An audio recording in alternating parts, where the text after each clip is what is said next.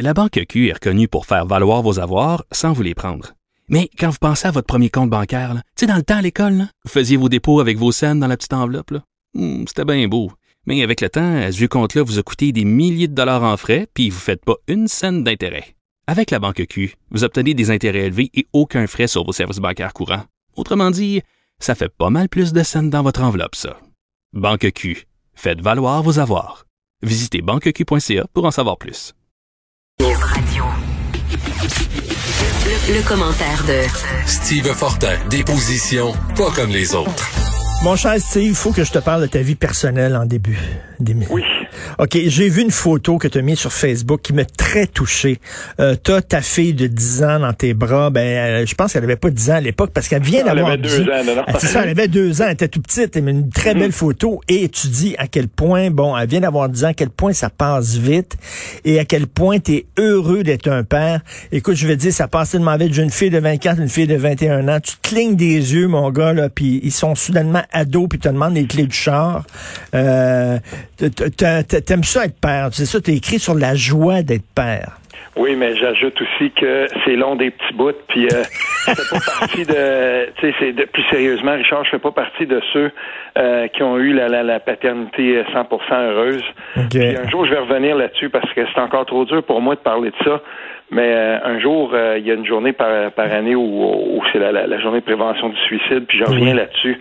Je reviens sur le cas de certains de mes amis qui ont mon âge et qui ont vécu la paternité très, très difficilement. Euh, puis on n'en parle jamais assez de la détresse des pères.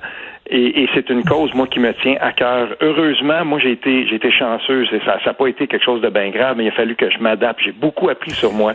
Mais la paternité, c'est pas toujours rose.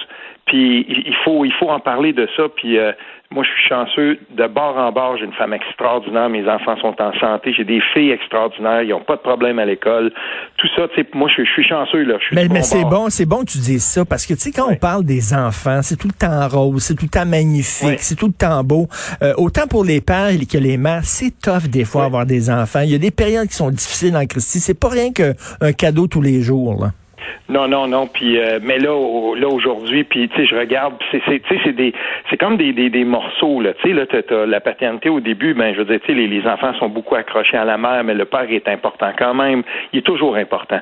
Mais tu sais, c'est, c'est, c'est ça. Puis là, on entre dans quelque chose de différent. Tu sais, moi, je regarde ça, puis je vois ça comme des espèces de, de, de segments de, de paternité. Tu sais, puis euh, c'est très, très important. Mais en tout cas, je, je reviendrai là-dessus à un moment donné. Mais ça me- oui, hier, c'était la fête de ma plus jeune. Puis, Ah non, euh, mais écoute, je- euh, pour les gens, allez sur la page euh, Facebook de, de Steve Fortin, il y a une, tellement une belle photo avec euh, sa petite chouette beaucoup, dans beaucoup. ses bras, vraiment là. Profites-en bien parce que je te dis, ça passe vite. Tu veux Oui. nous parler de la génération woke? Ah, écoute. Là, j'ai j'ai lu le, le texte dans la presse, puis euh, quel bon texte d'ailleurs, et, et- et sur une affaire, encore une fois, là, moi ça me tue. Puis là, cette fois-là, j'ai, j'ai, on devait pas parler de ça d'entrée de jeu, mais je veux glisser quelques mots parce que c'est mon université, ça. Euh, Qu'est-ce qui se passe là, l'Université d'Ottawa?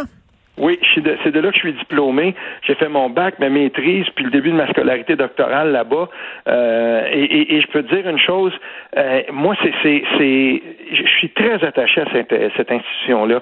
Puis là, quand je vois ça, je, je me dis, mais tabarnouche, qu'est-ce qui s'est passé?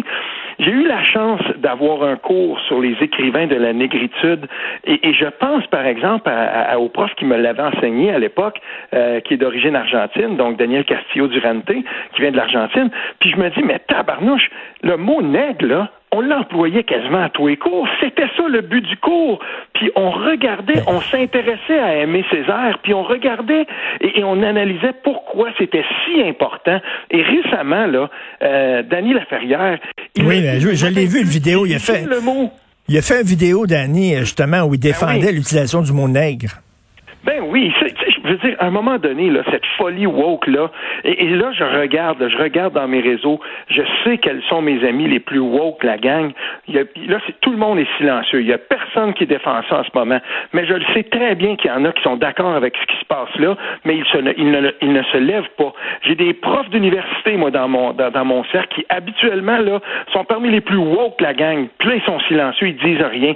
Mais à un moment donné, ça va en prendre plus. Des gens comme Marc-François Bernier, qui lui est prof, euh, prof de journalisme euh, à l'Université d'Ottawa, et qui a dit, ben, je suis gêné de mon université ce matin. Il a écrit ça sur sa page. Parce que, qu'est-ce qui s'est passé, là? Ils ont déboulonné une statue, c'est ça?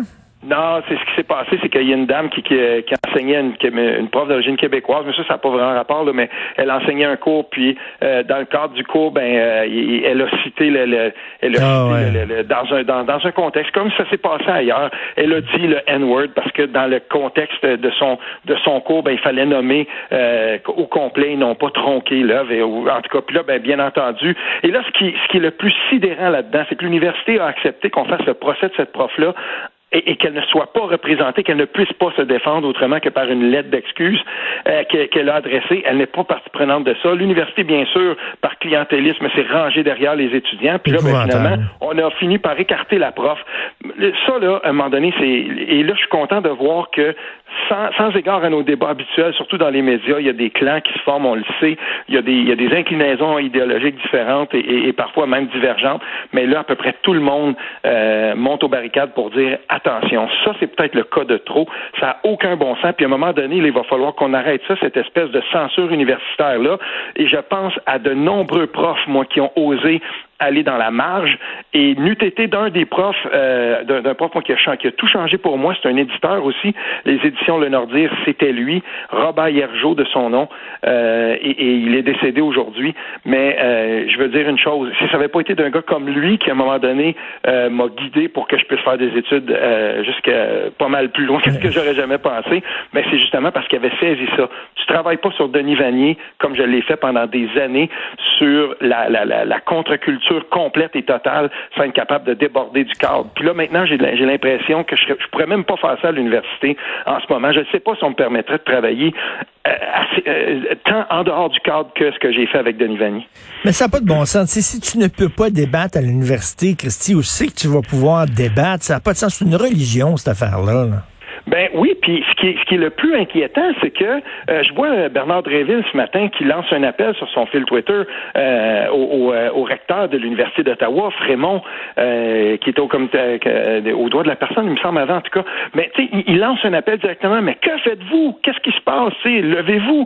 Mais c'est là qu'on va voir que si les, les, les, les, les plus les plus écervelés, là, les, les fêlés du bocal woke, là, si c'est eux qui prennent contrôle de l'université, ben je vais te dire une chose. Moi, j'ai- vraiment peur euh, de, de- pour, pour l'avenir de mes, Ben oui. de mes propres enfants. J'espère qu'ils vont qu'elles vont aller à l'université. Mais ce que je veux qu'elles aillent à l'université dans un un- dans un contexte où l'université a tellement changé qu'elle est devenue l'apanage des seuls militants les plus écervelés de la gang et qu'on a imposé une idéologie complète. euh, euh, écoute, non, moi ça ça ça, ça marcherait pas là. Non, non, il faut protéger nos universités et j'espère qu'on qu'on réfléchit à ça. Je, je, moi, j'avais eu vent là, qu'à la CAQ, on était en train de, de, de plancher sur un projet de loi pour euh, euh, protéger la liberté d'expression sur les campus, un peu comme ils ont fait en Ontario. Je sais pas où c'est rendu euh, là-dessus, mais j'ai très hâte d'avoir une nouvelle de ça. D'ailleurs, parlant de la CAQ, tu dis que la CAQ est en train de faire du repêchage auprès du PQ. Ça, c'est intéressant. Parle-moi de ça. Écoute, euh, oui. Euh, fait que euh, Paul Saint-Pierre Plamondon est élu vendredi soir. Vendredi soir, moi, depuis jeudi, je suis déjà euh, j'étais sorti du bois pour qu'on fasse notre chronique vendredi, mais à part ça, euh, moi j'étais déjà pas mal euh, tu sais, je pas j'étais pas réactif, mais pas pas en tout. Fait que samedi matin, je prends connaissance de mes de, de mes courriels, je regarde tout ça, tu sais, puis tard samedi matin. puis là, ben je, je m'aperçois, ah ok, tu sais, je commence à regarder ça.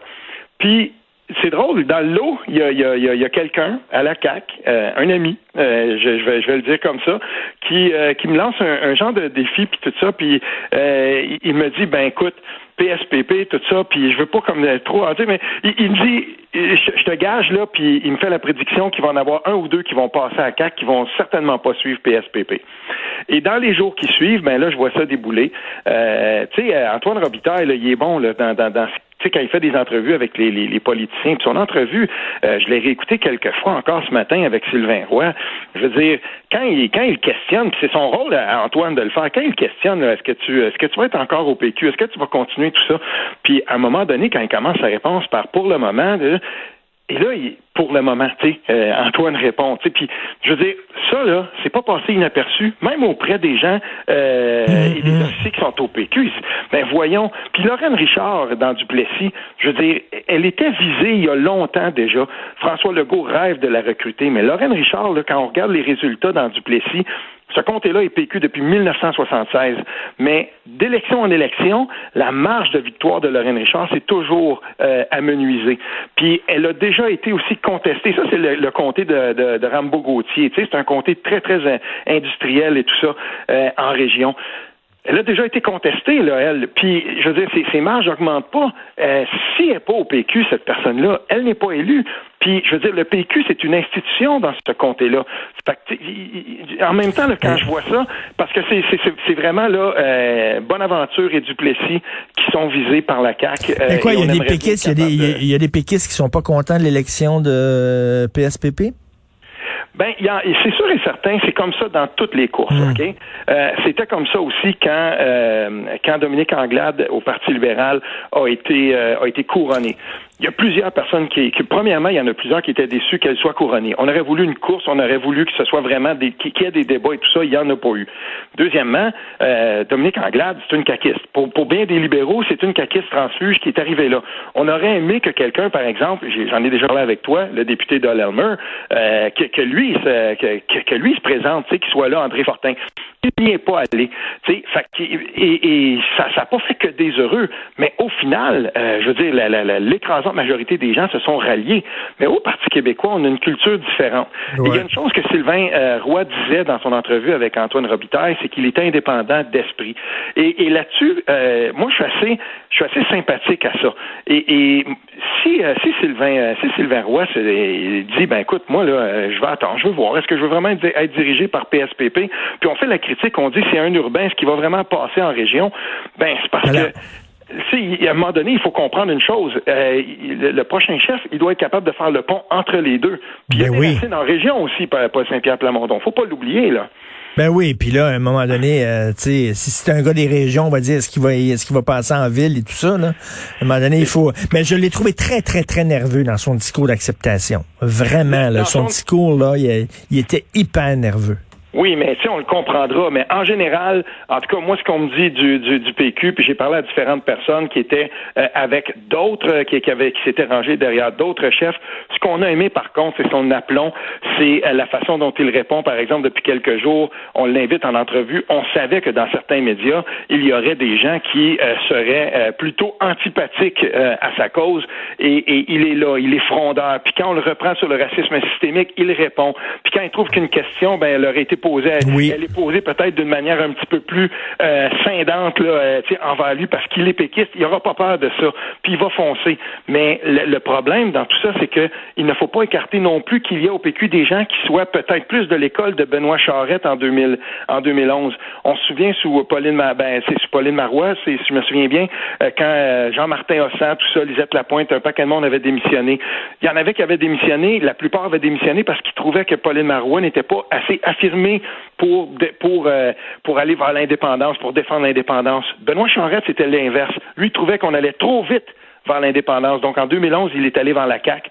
Est-ce que ça se peut que des députés au PQ en ce moment euh, soient plutôt de l'école de pensée de Benoît Charette? C'est pas impossible. Peut-être qu'il y en a là-dedans qui seront pas nécessairement très à l'aise qu'on fasse tout vers l'indépendance, puis qui pensent que s'ils défendent ça hmm. dans leur comté, ils s'en vont casse-pipe. Ça se peut, ça aussi.